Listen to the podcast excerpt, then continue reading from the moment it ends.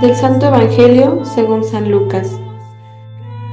Un día Jesús estaba orando y cuando terminó, uno de sus discípulos le dijo, Señor, enséñanos a orar como Juan enseñó a sus discípulos.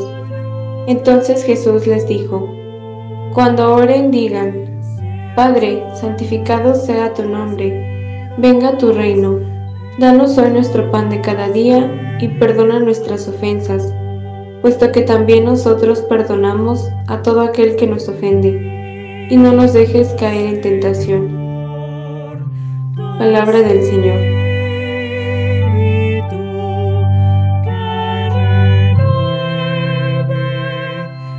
Muy buenos días hermanos en Cristo Jesús. Hemos escuchado en el texto de San Lucas la iniciativa de parte del discípulo al pedirle a Jesús que le enseñe a orar. Hoy día nos encontramos con personas que dicen que no saben hacer oración. ¿Acaso nadie les ha enseñado a orar? ¿O acaso ellos mismos no han tenido la iniciativa de acercarse a Jesús y decirle, enséñame a orar? ¿Cuál ha sido su pretexto? La oración es muy importante.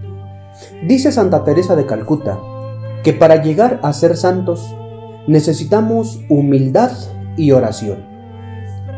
Qué linda y humilde actitud de parte del discípulo al acercarse a Jesús y decirle, Señor, enséñanos a orar.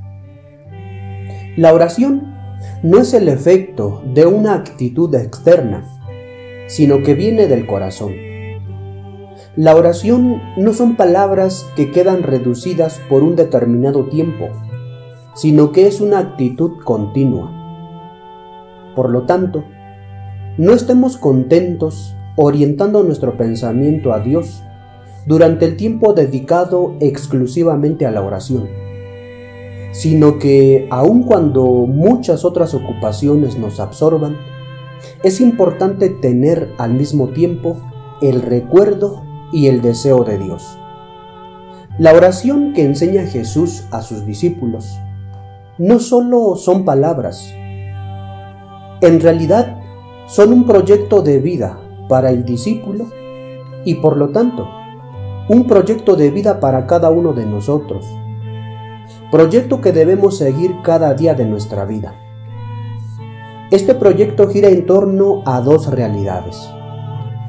La primera realidad es Dios, porque es una oración que nos hace ver la bondad infinita de Dios Padre cuyo nombre debemos santificar con nuestras obras y palabras, y cuyo advenimiento estamos llamados a preparar, y que en nuestra vida diaria podamos sentirlo realmente entre nosotros.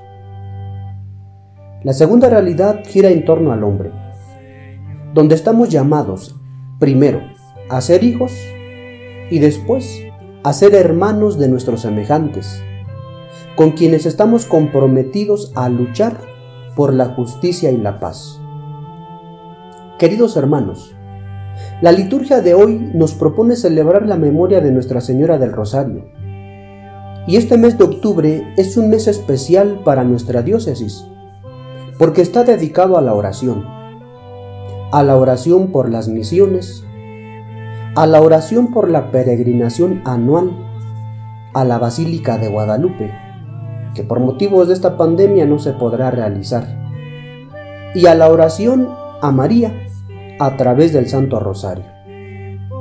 En cuanto al Rosario, fue la madre de nuestro Señor quien en el año de 1208 se apareció a Santo Domingo y le enseñó a rezar el Rosario con la orden de propagarlo.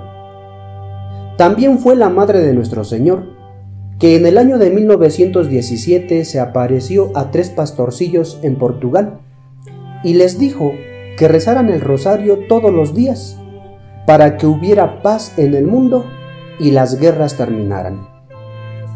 En estos misterios, queridos por la Madre de nuestro Señor, rezamos la oración del Padre nuestro. Hagámosla con humildad y amor, siguiendo el ejemplo de los apóstoles, ya que ellos amaban al Señor sin que el mundo se lo impidiera, y sin embargo, se acordaban del mundo, oraban por él y se dedicaban a la predicación. La oración es la luz del alma, el verdadero conocimiento de Dios, la mediación entre Dios y los hombres.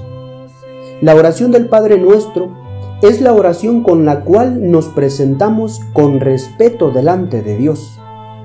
Esta oración es gozo para el corazón y descanso para el alma. Por eso, en este día, agradece a Dios por aquella persona que te enseñó a orar y pregúntate, ¿he enseñado a alguien a orar? Quizá algún niño. Que así sea.